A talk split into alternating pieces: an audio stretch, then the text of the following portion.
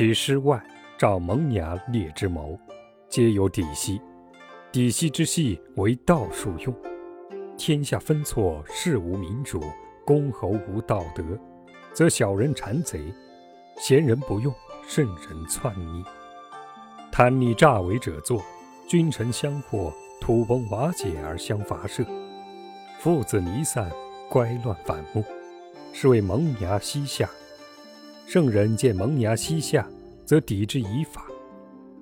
是可以治，则抵而塞之；不可治，则抵而得之。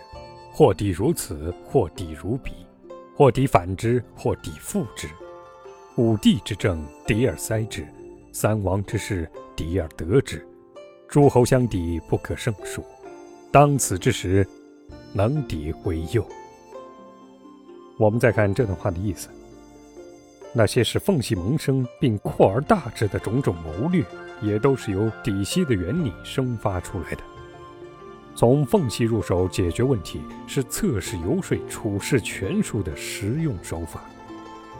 天下纷乱，朝廷没有明君，公侯权臣丧失仁德，于是小人残害圣贤，贤者得不到禁用，圣人逃避浊世，贪婪奸邪之徒兴起作乱。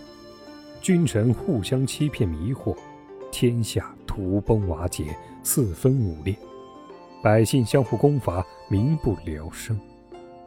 父子离散不和，反目为仇；骨肉分离，夫妻反目。这也叫萌芽裂痕，即国家大乱，社会政治混乱，逐步发展。圣治之士见到这种情况，就会采取相应的手段应付这种局面。圣人若认为世道还可以挽救，就采取措施弥补世道漏洞，对反叛者加以抵制消灭；若感到世道已发展到不可挽救的程度，就寻其缝隙，打烂旧世界，重新建立新世界。或用这种手法治世，或用那种手法治世，或把世道反过来，或让世道恢复本来面貌。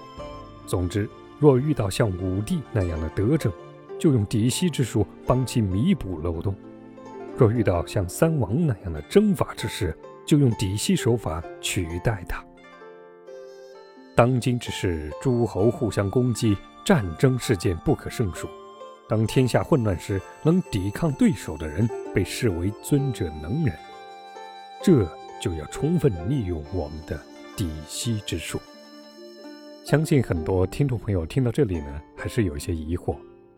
因为作者在这里讲了很多底息术的重要性，方方面面有很多好处，但是对我们普通的听众朋友来说，底息术我们知道它的名字，知道它的含义，但如何发现息，如何去抵，整本书中却没有详细的描述。那其实呢，龟谷子先生包括他的弟子们的想法呢，是要我们去观察。留心观察身边的事物、社会的发展动态，发现社会的矛盾、制度的缝隙、流程的疏漏、人性的缺点弱点，诸如此类。你只有自己具备这个发现的能力，去发现这个息，你才能具备底之术。